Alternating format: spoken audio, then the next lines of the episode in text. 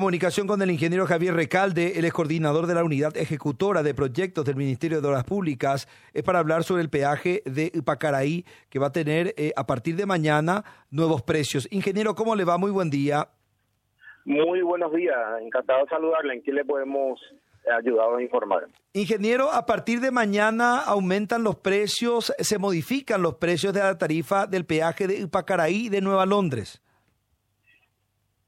Eh, para ser más preciso, el, el, peaje de Nueva Londres no varía el valor económico que uno debe pagar, se hace una actualización de las categorías y el peaje de Ipacaraí sí tiene una variación económica y se equipara a los mismos valores que se cobran en Nueva Londres. Así es, a partir del 0 hora del 1 de agosto. Em, con respecto a, a, a, estos nuevos precios, eh, a, partir, a partir de mañana, a partir de las cero horas sería, se pondría en vigencia? Así mismo, así mismo. Estaba leyendo los precios, de 5 mil pasa a 15 mil en los autos livianos, eh, estas modificaciones también se dan en las diferentes categorías. Eh, esto ya porque queda a cargo del consorcio encargado de, la, de las mejoras que se produjeron en PI02. Así es, te, voy a poner en contexto, ¿verdad? la ruta 2, desde un poquito antes de Ipacaraí hasta el 183, que es Aguazú, eh, fue adjudicado la construcción de la duplicación y la operación y mantenimiento por 30 años a la empresa Ruta del Este en el marco de la ley de alianza público-privada. Y del 183 hasta el kilómetro 4 de Ciudad del Este está adjudicado en el marco de la ley de concesiones a la empresa Tapeponá el, la duplicación y la operación de mantenimiento. Lo que hace a nuestro tramo, ¿verdad? De ruta del, e, de ruta del Este, ellos tienen eh, contractualmente siete tramos funcionales originales del contrato.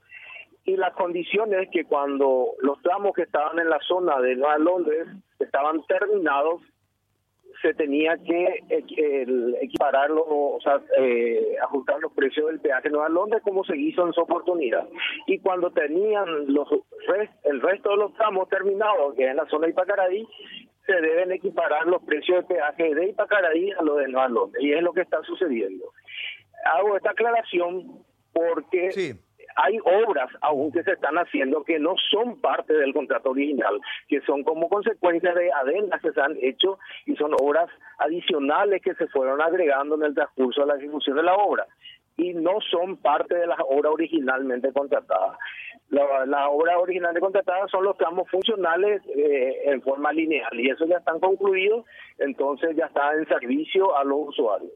Ese es el concepto. Las obras adicionales van a estar terminadas aproximadamente ya por noviembre, fines de noviembre, comienzo de diciembre. Pero eso no están relacionados a las obras, recalco esto, eh, originalmente contratadas.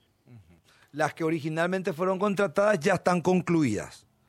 Ya están concluidas, están en plena operación. Una vez concluida, automáticamente el contrato termina la fase de construcción y empieza la fase de operación y mantenimiento que va por 25 años la empresa es responsable de operar y mantener la ruta en las condiciones establecidas en el pleno de base de condiciones.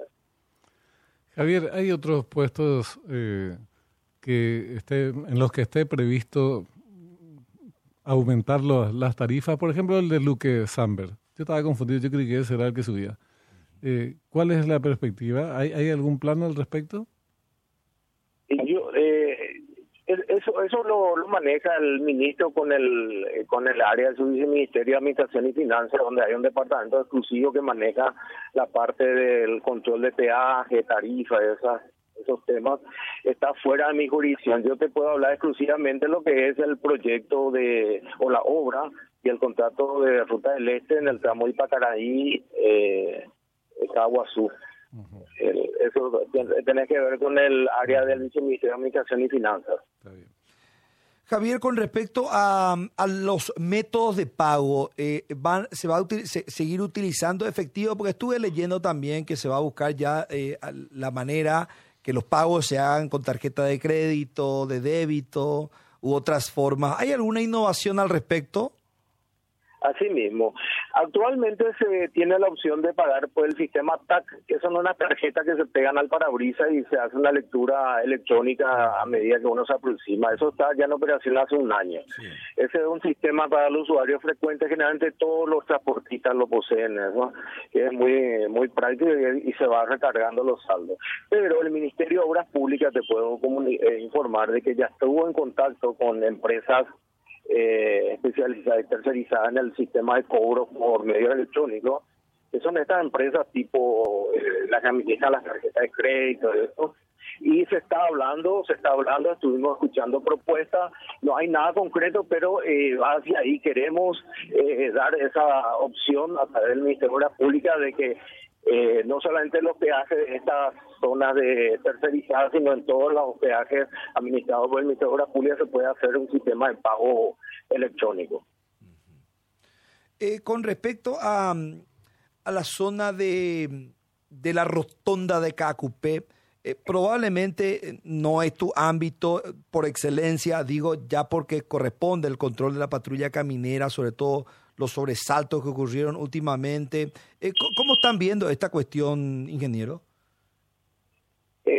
Específicamente a qué te refieres. Estos enfrentamientos. tenemos una rotonda la rotonda nueva. Este, que son el inicio y mm. fin de la variante. A ese lugar te referís. Sí, donde la gente va, hacen carreras, se enfrentan, eh, ah, gente ebria. Eso, ya va, eh, ya entra en el marco de la operación y mantenimiento de la, de la empresa Ruta del Este y a través de los sistemas de seguridad vigentes a nivel nacional, que es Patrulla Caminera o Policía Nacional, ellos van a tomar las decisiones correspondientes respecto a esa gente.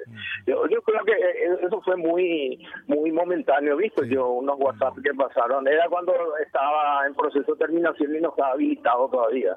Entonces eh, se prestaba para ese tipo de cosas, pero no ahora eh, no, no sé, a la hora que haya mínimo tráfico de madrugada puede ser que aparezca este tipo de gente, pero es un problema a nivel mundial ese, ese, ese, grupo de gente que hace estos tipos de desafíos a la vida. Así es. Ingeniero, eh, muchísimas gracias por estos datos, muy amable, muy gentil. No, cuando quiera estamos atentos para cualquier información que necesiten. Hasta luego, el ingeniero Javier Recalde, coordinador de la unidad ejecutora de proyectos del Ministerio de Obras Públicas sobre el peaje de Pacaraí.